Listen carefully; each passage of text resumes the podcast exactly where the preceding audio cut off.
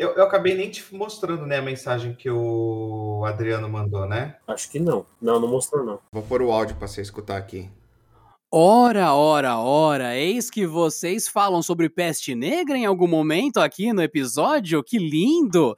Não se esqueçam que peste negra é uma doença perfeitamente maravilhosa, porque ela é adquirida, trazida pelos filhos de uma puta que vão caçar na Mongólia as marmotas lá que são proibidas de serem caçadas e consumidas. E da última vez que teve um casal que fez isso, os filhos da puta caçaram a marmota com peste negra o bicho tava lá infectado, eles comeram o caralho da marmota e logo depois eles foram para morrer no voo, morrer no avião e fazer todo mundo entrar em quarentena por peste negra. Então já não é a primeira vez que a humanidade tenta resgatar a peste negra. É só uma questão de quando, não de e se. Vai voltar e vai ser por uma jumentice, igual esse casal tentou há uns dois anos atrás, sei lá. E quase conseguiram. Quase. Cara, muito bom, velho, muito bom.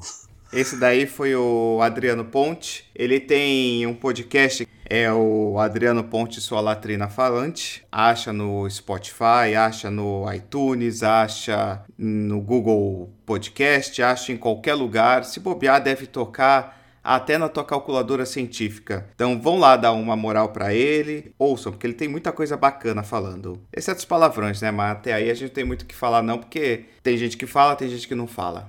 É, a gente sempre fala que certas coisas a gente tem que apreciar de mente aberta, né? Exatamente, exatamente. E, e é o que ele fala, né? É, é mais fácil confiar numa pessoa que fala palavrão abertamente, você sabe que é um cara bacana, do que uma pessoa que às vezes não fala palavrão, e você sabe que pelas suas costas está sendo um sacana. Exatamente. Até eu Fiquei sabendo de um cara que ele é assim, cara, até no WhatsApp ele escreve todo formalizadinho, o discurso é perfeito, sem erros de gramática, nada de pronúncia, bonitinho. E, cara, na convivência com a esposa dele, ele é um baita de um sacana, de um sem vergonha que trata ela mal. Então, cara, é, né, nunca, nunca julgue um livro pela capa e nunca se deixe enganar pelas aparências, né? Exatamente. E é com essa mensagem linda de esperança na humanidade que a gente começa mais um episódio do Digressão Podcast. Eu sou Denis Wellington, seu médico de plantão. Muito boa noite, pessoal. O meu nome é JP. É, mais uma vez salientando para que vocês não comam marmotas, né? E a gente tem um tema muito importante para tratar hoje, né? Que eu vou deixar o tema aí com o doutor para o doutor dar a introdução para nós. Antes da gente fazer a introdução do tema, lembrando que a gente tem ainda as nossas redes sociais, Twitter do arroba digressãopod e o nosso e-mail se você quiser mandar mensagem, o digressãopodcast.gmail.com. Os dois sem o acento. Dentro do perfil do Twitter, nós temos dois links um do Curioscat para você mandar dúvidas e nós teremos esse episódio de dúvidas respondidas e para mandar uma mensagem de áudio igual o nosso amigo Adriano Ponte mandou para a gente aqui. Exatamente, muito importante também que vocês deixem o feedback, né? A, opinião dos ouvintes também é muito importante para a gente dar continuidade pro projeto, para a gente ver se tá legal, se precisa melhorar alguma coisa, se também pode mandar sugestões de temas para a gente poder trazer pro, pro podcast, é, mas só tem a enriquecer, né? Então toda toda interação, toda mensagem é bem-vinda. E eu queria aproveitar aqui para agradecer a sua presença, JP, que tá brilhantando os episódios, tá trazendo um equilíbrio, porque novamente dobramos a, o número de ouvintes. Ah, muito bom, cara. Nossa, eu, eu que sou muito grato pelo convite, até pela parte de pessoa comum, de um paciente mesmo que está conversando com o doutor. Então, para os ouvintes, eu possa ser um canal da voz de vocês, né? Vocês deixam uma pergunta, vocês mandam uma pauta, é como se fosse o paciente perguntando para o doutor. Então, eu estou aqui para representar justamente os pacientes, as dúvidas, perguntando para o doutor, né? Porque eu sou muito leigo na parte de medicina, eu não consigo nem entender o que o meu médico escreve escreve no atestado, mas a gente está aqui para tirar dúvidas. Sem dúvida, cada vez mais eu quero trazer temas novos também, enriquecer bastante e que possam vir mais ouvintes e que o nosso podcast pode, possa crescer e se espalhar cada vez mais aí pelo mundo, pela internet e pela rede. Eu vou fazer um disclaimer aqui pela minha classe de trabalho, pelos meus colegas. O problema da grafia ser tão feia, tão ilegível, é o mal da faculdade é tanto seminário, tanta coisa, tanta anotação que a gente tem que fazer tão rapidamente. Aí vem o internato, você tem que escrever na coxa, tem que escrever na beirada da cama, tem que escrever na parede, tem que escrever, ah, tem que achar algum lugar para você escrever o prontuário. A letra fica Nossa. horrível. Você desaprende a, a, aquele processo da alfabetização faça a bolinha, agora faça o tracinho, agora faça a letra A. Isso se perde nos primeiros seis meses de faculdade, meu jovem. Podia ter um pouco de esforço? Podia. Eu acho que a pessoa termina a faculdade, faz uma caligrafia. É, é muito difícil de manter uma letra boa na faculdade. Eu imagino, cara. E depois tem toda a correria, né, cara? Se você pegar aí um pronto-socorro, um hospital que é bem movimentado, não tem tempo para você estar tá cuidando grafia, né, cara? A não ser que os cadernos de. que as cadernetas de prontuário venham já com as linhas prontas de caligrafia, mas daí é muito serviço, né? É, agora com o processo de digitalização de prontuários, eu acredito que isso vai acabar com o tempo, né? Uhum. Bom, jovem, qual seria o episódio de hoje? Assim, a gente está entrando aí no mês de setembro, né? Sim.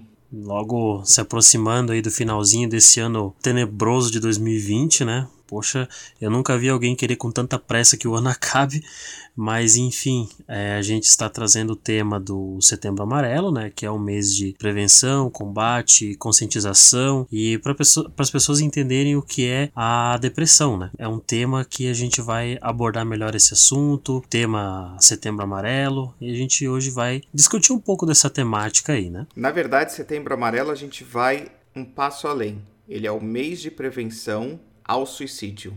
Não à depressão Isso. como um todo, ao suicídio. suicídio. Uhum, uhum. A primeira coisa, por que, que existe o Setembro Amarelo? Já tinha ouvido falar do Setembro Amarelo? É assim, eu tinha ouvido falar vagamente, né? Até pelo fato de eu ter comentado, porque eu até deixei a pauta aqui para mim ir lendo junto com contigo, para eu poder entender junto, né? Entendi. O que vinha na minha cabeça é o combate à depressão, porque juntamente com a depressão, por consequência, acaba vindo o suicídio, né? Então é uma coisa que a gente meio que associa. Na verdade, Setembro Amarelo é uma campanha de prevenção ao suicídio. Aqui no Brasil, ela existe desde 2014 ou 2015, dependendo da fonte que você busca, é um ano que é determinado. Entre 2014 e 2015. É uma campanha feita entre a Associação Brasileira de Psiquiatria, o Conselho Federal de Medicina e o Centro de Valorização à Vida, o CVV. Dia uhum. 10 de setembro é o dia oficial, o Dia Mundial de Prevenção ao Suicídio. Então, no mês inteiro são feitas campanhas, são feitas propagandas comerciais, eventos estimulando a prevenção ao suicídio, ensinando aos profissionais e ao público em geral como auxiliar quem está pensando no suicídio, como detectar pessoas que estão com propensão ao suicídio. A proposta da cor amarela vem da história de onde surgiu a campanha. E de onde surgiu essa campanha? A história que eu vou contar agora é real Um jovem americano chamado Mike M morava em Westminster, no Colorado, Estados Unidos. Ele era um conhecido como Mustang Mike. Por quê? Ele batalhou muito para conseguir comprar um Ford Mustang, carro que ele era muito apaixonado. Ele comprou, restaurou o carro e no fim ele pintou o carro da cor amarela. Ele era apaixonado pelo carro, adorava andar com seu carro, sair com os amigos, adorava a família. Todo mundo encarava ele como um, aquele cara bacana, aquele cara up, aquele cara que, pô, isso daí não passa tristeza. Dia 8 de setembro de 94, às 23h52, seus pais chegam em casa e encontram o Mike morto dentro do seu carro amarelo, em decorrência de um tiro. Do lado dele só tinha um bilhete bem curto escrito: Mãe, pai, não se culpem. Eu amo vocês. Com amor, Mike, 1145. Os pais por pouco não pegam ele se matando. Os pais se chamavam Dale e Darlene M e ficaram devastados. Eles não, não tinham noção do, do que fazer, o que, que aconteceu. Não tinha nada que justificasse ele ter se suicidado. Enquanto muitos nessa situação teriam se derrubado, teriam entrado num estado de profunda depressão, de angústia, de tortura, eles tentaram entender o que aconteceu e como que outros jovens passam por isso. Então eles planejaram um detalhe especial para o enterro do filho. que estava deixando esse mundo apenas com 17 anos. Durante o sepultamento do garoto, levaram uma cesta gigantesca e nela haviam centenas de cartões. Cada um deles tinha uma fitinha amarela presa. Amarelo porque era a cor do carro preferido do Mike. E junto tava, tinha um bilhete que estava escrito uma mensagem: Se você precisar, peça ajuda. Ao final da cerimônia, todos os bilhetes haviam sido entregues. E, para surpresa da família M, dias depois, ligações de todos os lugares começaram a chegar pessoas pedindo apoio e confessando seus problemas e medos. Foi quando surgiu a ideia da organização, a Yellow Ribbon, ou Fita Amarela. É uma entidade sem fins lucrativos que promove a conscientização de doenças que ainda são tratadas como tabu, incluindo o suicídio. Nos últimos 25 anos, foram entregues quase 20 milhões de cartões, segundo a própria instituição, conseguindo assim salvar 114 mil vidas.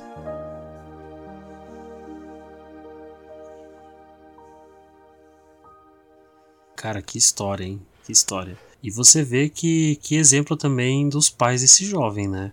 Porque eles poderiam muito bem ter entrado em desespero, né? Poderiam eles mesmos ter cometido o mesmo, o mesmo ter tido o mesmo fim do jovem, né? E eles decidiram por entender o que tinha acontecido e evitar que isso se repita, né? Porque a gente vê muitos pais por aí que não superam a morte de um filho, ficam a vida toda é, numa profunda depressão, num sentimento de culpa, num sentimento é, muito destrutivo que destrói a pessoa por dentro. Esses pais, no meio de toda a dor, no meio de todo o sofrimento, eles se mostraram muito fortes, né? E deixaram esse exemplo aí para deixaram esse exemplo aí para ser seguido, né? Muito, muito bom e cara, que história triste, mano. Meu Deus. Mas é como você disse, ainda bem que eles conseguiram transformar essa história triste numa semente de esperança. Afinal, 25 anos pra cá são 114, cento que eu falei, 114 mil vidas salvas só no território americano. Cada vida valeu a pena. Só que se a gente olhar estatisticamente, só como matemática, é pouco tem muito mais gente falecendo. Só para você ter uma ideia, a cada 45 minutos morre uma pessoa no Brasil por suicídio, o que totaliza só no Brasil 12 mil ao ano. A cada 40 segundos, uma pessoa se mata no mundo, totalizando quase um milhão de pessoas todo ano. E estima-se que de 10 a 20 milhões de pessoas tentam suicídio a cada ano. 10 a 20 pessoas tentam. Dessas, pelo menos 5% consegue. É muita coisa. Estatisticamente, é gente demais. De cada, Muita gente. De cada suicídio, de 6 a 10, outras pessoas são diretamente impactadas. O que, que é isso? É família, como os pais do Mike, amigos, serviço de saúde. Tem a questão do serviço policial, de bombeiros que são mobilizados para tentar resgatar essa pessoa. Então, várias pessoas são impactadas por conta disso. E essas pessoas vão sofrer traumas emocionais. Um bombeiro é treinado para atender esse tipo de ocorrência, mas não quer dizer que ele é uma pedra de gelo, ele sofre com isso também. E imagina um milhão de pessoas ao ano que conseguem fazer o suicídio. 10 a 20 milhões tentam. Imagina essa carga emocional em cima do profissional que está lá sempre trabalhando para tentar salvar. Uma vez ele, uma hora ele pode se tornar ele esse número da estatística. E o que é mais triste também é que, olha, né, o primeiro exemplo, né, que a gente vê que mobilizou a campanha, ele tinha apenas 17 anos, cara. Sim. E tem pessoas muito mais novas que tentam, que conseguem tirar a própria vida e que às vezes tem uma um jovem, um adolescente que por diversas maneiras acaba tentando suicídio e também acaba mudando muito, porque os pais tentam entender o que acontece, o jovem quer ter o espaço dele, estão é, sofrendo ali, não querem, às vezes não querem expor por muitas vezes por medo, né? E fica e fica aquele aquele ar, né? Aquele tom negativo e os pais não sabem como chegar no filho, né? Infelizmente na, na sociedade de hoje a gente tem é, pessoas que são muito reservadas, pessoas que se voltam muito para si, é, vários fatores que influenciam. A gente tem redes sociais, a gente tem a mídia como um todo, que são várias e várias coisas que ali pode pesar muito na cabeça de alguém que é, já está com esse pensamento, que resolve pôr um fim na sua própria vida, e é muito complicado para quem está do lado de fora tentar entender isso. Né? É, e para você ter uma ideia de como que isso é impactante, a gente tem que ver quais são os motivos que se relacionam a suicídio. 96,8% dos casos de suicídio tem relação com transtorno mental. Qual transtorno mental? Depressão. Depressão é uma doença silenciosa. Nós temos um episódio das, da fase zero, da temporada zero do podcast, falando sobre a depressão. É uma doença que surge muitas vezes sem a sociedade estar sabendo. Aquela pessoa que está mais quieta, que você pensa que é mais tímida, muitas vezes ela está em depressão e ela está cogitando suicídio. Porque numa sala de 30 pessoas, estatisticamente, 5 já pensaram em suicídio. Depois da depressão, a gente tem transtorno bipolar. O que, que é o transtorno bipolar?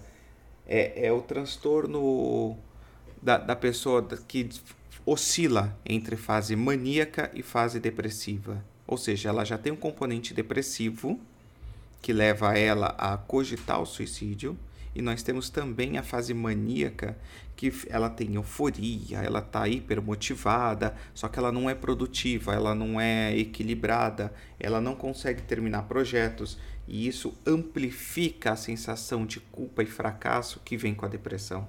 Tem o abuso de substâncias, e aqui eu não estou falando de pessoas que fazem uso recreativo, não estou aqui para doutrinar ninguém quanto a drogas.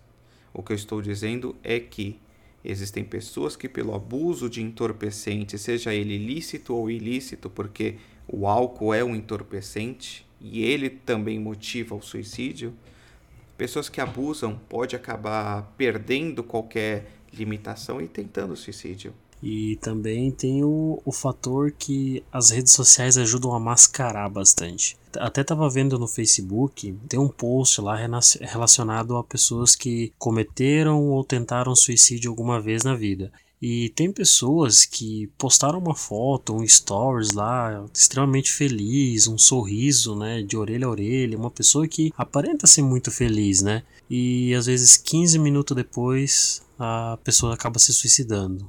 Essa questão do, da rede social é importante você ter abordado, por quê?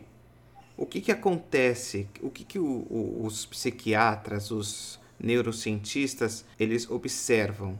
A pessoa que tem ideia suicida, ela combina dois ou mais sentimentos ou ideias conflituosos. É um estado de ambivalência. Então, representa muito a realidade de hoje da rede social a pessoa que está constantemente feliz, que está constantemente no sucesso, constantemente tendo que compensar uma sensação de fracasso ou culpa que ela tem, mostrando para o mundo um estado de realização e felicidade. E ela, através da rede social, ela tenta buscar uma atenção porque ela se sente esquecida ou ignorada e tem a sensação de que ela está sozinha. Solidão é um sentimento muito ruim. E vou um pouco mais longe. Eu assisti um TED Talk recentemente de que solidão, essa sensação de solidão, é na verdade um mecanismo evolutivo da nossa mente. Porque no momento que a gente se sente isolado da sociedade, da comunidade, a gente tenta se corrigir para continuar vivendo em comunidade, porque o ser humano é uma espécie que vive em comunidade. Ela evoluiu para viver em grupo, ela não evoluiu para viver isolado. Então, quando você destoa, você tenta se adaptar. O problema é que tem pessoas que não têm esse mecanismo de adaptação e o isolamento só faz amplificar a sensação de falha e de fracasso. E eu estava vendo também que é, hoje em dia a sociedade ela é bem exigente. Né? Então, quando o ser humano ele está ali no, no começo, nessa fase de adaptação, que é fase da infância, fase da adolescência, você vê que o círculo de amigos muda. Você vê que a tecnologia também muda. Você vai ver que quando você chega na escola, teus amigos têm smartphone, teus amigos têm uma roupa da hora, teus amigos, né, têm uma certa popularidade. E se você não consegue acompanhar, você é um derrotado, você é uma pessoa que não consegue, você é uma pessoa que não pode ser feliz, porque várias e várias vezes eu já vi é, querer impor essa, esse padrão, essa coisa besta de você tem que ter alguma coisa para você ser feliz na vida. E não é bem assim. É do mesmo jeito que você vê uma pessoa que luta para ser inclusa num círculo de amigos, se sentir sozinha por não conseguir, da mesma forma, você vê uma pessoa que tem tudo na vida, que os pais dão tudo que ela quer, que ela tá ali no auge da sua popularidade e ela também se sente sozinha porque grande parte dos amigos dela tá junto só por interesse, que quando ela quer conversar sério com alguém ela não consegue, não tem ninguém para ouvir. Então são dois, são dois lados da mesma moeda. Então, uma sociedade que cobra muito também gera, na minha opinião, gera essa parte dessa solidão, né? E muitas vezes também a criança pode ter tudo, mas ali no círculo de amigos fora de casa, mas dentro do lar, que é ali o berço, né, onde é a criança gerada, onde o adolescente convive, ele não tem atenção devida dos pais, ou os pais às vezes não têm muito tempo, ou os pais às vezes estão muito brigando, às vezes é, tem algum problema do pai ser alcoólatra, da mãe ser depressiva, enfim, tem N fatores. E essa criança em casa ela não tem, ela não tem atenção. Para ela se distrair, digamos assim, ela tem tudo. Ela tem um tablet, ela tem um computador, ela tem tudo, ela tem um quarto enfeitado do jeito que ela quer, mas ela não tem amor, ela não tem carinho, ela não tem um abraço familiar. Então tudo isso acaba gerando uma, uma, uma, um complexo, uma solidão. Né? Então não adianta nada você ser rodeado de amiguinhos, rodeado de, de pessoas à sua volta, mas você só é rodeado de pessoas, você não é rodeado de alguém que se importa com você. Sim, e aí você tem que lembrar que parte das pessoas que se suicidam ou tentam suicídio, elas seguem um perfil de querer também fazer com que os outros sintam o que ela está sentindo. Ou simplesmente elas querem acabar com essa ambivalência da mente de sentimentos e querem simplesmente ter paz. Elas não, muitas vezes não enxergam a morte como solução, mas simplesmente como um alívio dessa ambivalência mental que elas sofrem. E aí, falando de jovens, porque o suicídio é, é uma doença muito grave e a gente trata como uma doença sim, é uma doença da sociedade. E o suicídio no jovem, como você está citando o problema do jovem, é muito mais grave porque são crianças, adolescentes que ainda vão constituir suas vidas, teriam um potencial enorme e acabam se privando da vida. E aí a gente tem um dado interessante: meninos se matam muito mais. Ou seja, eles têm muito mais sucesso no suicídio. Mas quem tenta mais vezes são as meninas. E essa tendência tende a seguir a curva de amadurecimento etário. Então, no adulto, continua: o homem é quem tem mais sucesso na tentativa, mas as mulheres são as que tentam mais. Isso pode representar até um reflexo conflitante, é, conflitante da sociedade, uma doença da sociedade. A mulher passa por muito mais situação de opressão, por muito mais situação de ambivalência. Ela passa por situações em que ela está constantemente em conflito, motivando ela a tentar mais vezes. O homem, entretanto, como ele é criado para não manifestar suas emoções, ele tem mais sucesso na tentativa, porque quando ele vai, ele muitas vezes não tem nem aquele grito de socorro, aquela tentativa de se salvar. Tem uma coisa que a gente precisa entender sobre o desejo de se matar, sobre o desejo de suicídio. Isso é uma parte da natureza humana. E aí eu vou pedir para que os ouvintes extrapolem bastante a imaginação de vocês e pensem no seguinte: pensa no cérebro humano como um computador que foi programado.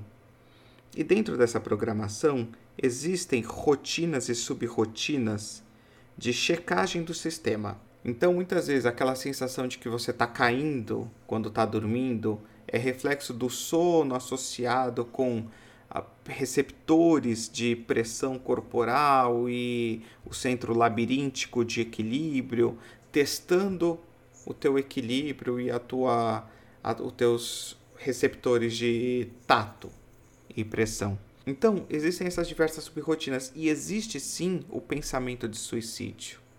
Aquela sensação de você olhar para baixo de uma ponte e pensar: e se eu pulasse daqui? Aquela sensação de ver uma rua movimentada e se eu pulasse na frente. Uma pessoa saudável tem isso várias vezes no dia, muitas vezes de forma automática, sem perceber, ocorrendo no seu subconsciente. Isso é como uma checagem do teu cérebro. Será que está tudo em ordem com essa mente? Será que está funcionando bem? O que acontece é que essa reação natural pode se deixar de ser natural quando a pessoa está exausta por dentro, fragilizada ou em situações que despertam essa possibilidade de suicídio. E aí surge a dualidade entre o desejo de se matar, que aí deixou de ser aquela ideia que você fica às vezes brincando na sua cabeça, passa a ser um desejo, e o senso de autopreservação. Porque não é porque a pessoa se mata ou tenta se matar que ela não tenta se preservar. Ela tem esse senso. Isso é evolutivo. É o que impede você de meter a mão no fogo.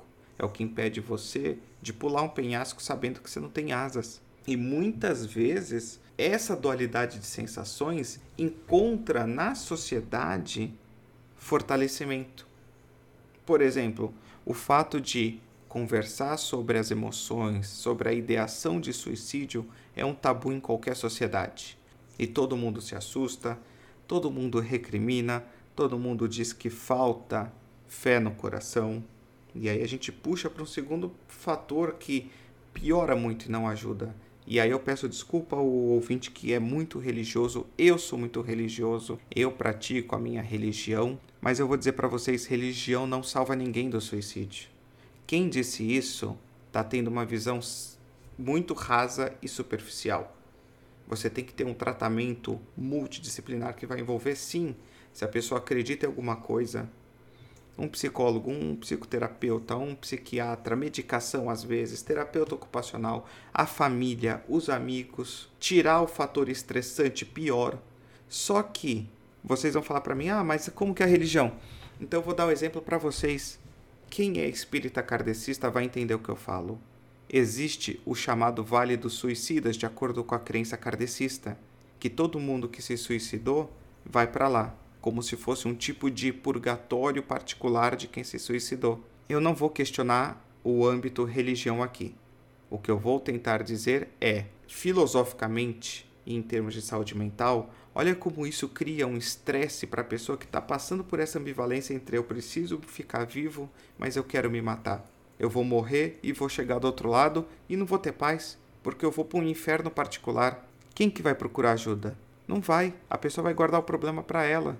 E o que acontece? Cria um outro problema na mente dela. Então, mesmo que eu morra, eu não vou encontrar paz.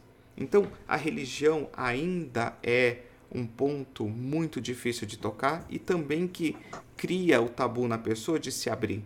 E também é, nessa, nesse âmbito da, da, da, religião, nesse fator religioso, é, a gente dá para salientar também na parte dos católicos, nas, na parte do evangélico, né? Os ouvintes né, católicos e evangélicos que me perdoem, mas muita gente trata o tema do suicídio como um negócio muito leviano. É, se você tem tendências suicidas, é porque o demônio está na sua cabeça, é, por, é todo tempo é a culpa é do demônio né? É porque isso não é coisa de Deus, isso não é obra de Deus. Aí a pessoa fica mais confusa ainda.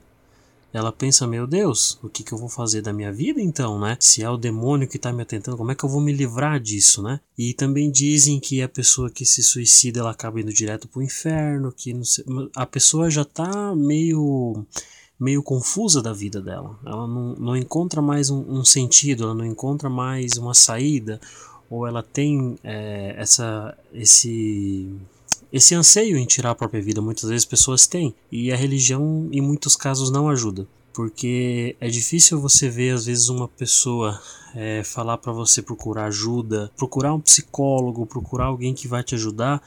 É, ela prefere te julgar, ela prefere apontar o dedo para você, ela prefere olhar para você e, e te tratar com desprezo porque não é problema dela, é o seu problema, e muitas vezes a pessoa não estende o braço para ajudar. E também tem um caso aí específico, não, não reflete bem o suicídio, mas nessa questão da religiosidade, o caso daquele daquele caso que gerou o filme O Exorcismo da Emily Rose. Você deve conhecer essa sim, história. Sim, sim, lembro.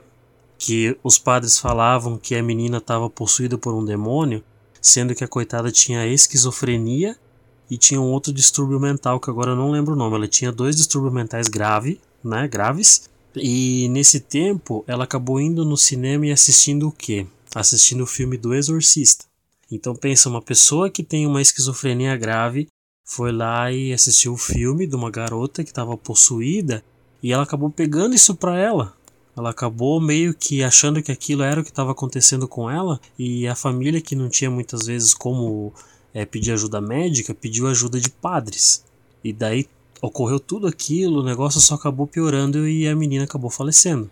É um negócio que, creio eu, que muitos dos religiosos e que se dizem religiosos não estão prontos para tratar desse tema, não estão prontos para abraçar essa causa, porque como a gente falou no começo do, do episódio, um dos temas que você tem que entrar com a mente aberta, disposto para ouvir, disposto para realmente entender o que está acontecendo, porque a minha realidade é diferente da sua.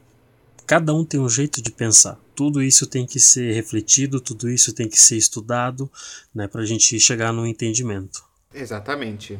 Eu gostaria agora de perguntar para você, JP. Na sua família, no seu círculo de amigos, ou mesmo você, já teve alguém que tentou, ou que teve sucesso, ou que tenta repetidas vezes? Já, já sim. Já deparei com amigos, familiares, inclusive tenho, tenho familiares que já tentaram, que já se suicidaram, né? Tenho um tio que, que se enforcou, tenho uns amigos que, cara, chegava na escola, é, uma amiga minha tava lá com os pulsos enfaixados. E a gente novinho, não entendia ali, adolescência, 12, 13, 14 anos, por que, que ela tá com os pulsos enfaixados? Aí ela mostrava, o pulso dela tava todo cortado. Cara, isso é um negócio que impacta. Isso é um negócio que te assusta. Isso é um negócio que você não entende. Por isso que eu volto a dizer que só a pessoa que passa por isso sabe o que, que é. E muitas vezes a pessoa é, dentro de si não sabe como sair disso. Pouco depois que eu estava mais velho, já tinha meus 18 anos, também tinha uma amiga minha que ela chegou para mim e ela falou: "Eu já tentei me suicidar, ela tomava analgésicos fortes, ela tomava doses cavalares de medicamento para tentar dormir e não acordar mais. E ela falou para mim: "Eu já tentei, e eu vou tentar mais uma vez. Olhando no meu olho, ela falou isso. Eu já tentei e vou tentar mais uma vez. E aí você tem que entender que quando ela te fala isso, esse é o senso de autopreservação dela. Essa é a forma que ela está pedindo ajuda. E muita gente não entende isso. Então, eu vou usar esse exemplo que você acabou de dar para dar algumas orientações para os nossos ouvintes. Primeira coisa, não pense que aquela pessoa que é a mais quieta, aquela que destoa um pouco do grupo é a mais propensa ao suicídio. Muitas vezes a pessoa do seu lado, que ri com você das mesmas piadas, que vai para os mesmos eventos, é a que está mais propensa porque você não sabe como é a vida particular dela, como disse o JP. A segunda coisa, a pessoa, para ela ter liberdade de se abrir para você e falar que tentou e vai tentar de novo, é porque o senso de preservação dela ainda está tão forte que ela está clamando por ajuda. Então você tem que entender, não se omita, não a recrimine, não a culpe, não a trate como uma pessoa falha. Estenda a mão e ajude, porque é o jeito que ela está encontrando dentro do distúrbio dela de pedir ajuda. E aí, para isso, se você não souber como socorrer essa pessoa, eu vou pedir para vocês encarecidamente que vocês entrem no post do episódio eu vou deixar links para vocês verem o site do Setembro Amarelo, de, da história de como surgiu o Setembro Amarelo, mas eu vou falar um link aqui que é importante vocês conhecerem. É o www.cvv.org.br www.cvv.org.br Centro de Valorização à Vida. Eles têm cartilhas, eles têm manuais, eles têm orientações, eles têm um número gratuito de ligação 24 horas por dia, 188, em todo município, em todo estado do território nacional. Você pode ligar, vai ter alguém para te dar socorro. Então, você que passa pela ideação suicida e você que está perto de alguém que está tendencioso a se suicidar, por favor, recorram ao CVV, recorram a um profissional da saúde, recorram a alguém que possa ajudar essa pessoa ou te ajudar. E também é muito importante que, da mesma forma que os pais do, do jovem que acabou se suicidando naquele dia, é, você também tenha esse desejo de tentar entender porque você tem um amigo que está pensando em suicídio, você buscar ajudar, porque muitas vezes você chegar do lado da pessoa ou dar de dedo na cara da pessoa e falar assim: para com isso, você não pode fazer isso, isso é errado. Mas na cabeça da pessoa, cara, não, não vai ajudar. É porque você não sabe o que você está passando do outro lado. Então muitas vezes você simplesmente sentar e ouvir o que ela tem para dizer, muitas vezes você dá um abraço, você pensar em formas mais pacíficas de ajudar. Uma forma de você entender melhor o que se passa com a outra pessoa é muito melhor do que você apontar, de você dizer que está errado, de você, na sua cabeça, tentar entender que isso é um tema besta, que isso é uma coisa que não existe, que isso é uma coisa da cabeça dos outros. Não. Isso é uma coisa que existe, isso é um tema real, isso é uma coisa que precisa ser evitada, ser entendida. Eu vejo muita gente falar assim: ah, isso é como é que eles falam? Isso é bobagem. Depressão é coisa da tua cabeça. Ansiedade é, ansiedade é bobagem. É fácil você falar isso ignorando tudo que está à sua volta. É fácil você apontar o erro do outro e não se der conta que você está fechado dentro de uma bolha achando que isso não te atinge. E quem garante que isso não vai te atingir, né? Exatamente. Então é muito, é muito importante que a gente coloque um pouco a mão na consciência. Antes de falar qualquer coisa, pensar duas, três, quatro, cinco vezes. Buscar pesquisar, entender os temas. O Denis deixou aí o site www.cvv.org.br. Visitem o site, procurem entender o tema para que a gente possa se ajudar, para que a gente possa contornar essa situação e deixar a sociedade um pouquinho melhor. E é com essa mensagem de motivação que a gente deixa mais esse episódio para vocês. JP, muito obrigado. É um tema muito difícil da gente abordar. Eu não abordei com vocês nem 1% do que tem do tema para abordar. Só que eu não quero fazer vocês ficarem ouvindo 5 horas de um episódio que talvez poderia até deixar vocês para baixo. O que eu quero é que vocês entendam a importância de se cuidarem, e cuidarem dos seus semelhantes. Nós estamos à disposição. Nós temos o canal do Twitter para você, temos o Curioscat, temos o e-mail. Se você, amiguinho, está passando por isso, deixa eu dizer para vocês, eu passei por isso. E se vocês quiserem ouvir a minha história, aí vocês mandam feedback e eu gravo um episódio explicando, apesar que quem já conhece os episódios da temporada zero sobre depressão, eu abordo um pouco dessa minha experiência lá. Um boa noite para vocês, fiquem em paz, se cuidem. JP, um grande abraço, meu amigo, muito obrigado. Grande abraço, Denis, muito obrigado. E que os ouvintes que escutem esse podcast não pensem que isso é tudo que essa nossa mensagem seja apenas um gatilho para que vocês procurem por mais conhecimento, para despertar um pouquinho o anseio de vocês sobre esse tema que é muito delicado de se abordar. Então, muito obrigado mais uma vez aí a, ao Denis, a todo mundo que está ouvindo o podcast. Fiquem bem, se cuidem. Boa sorte a todos.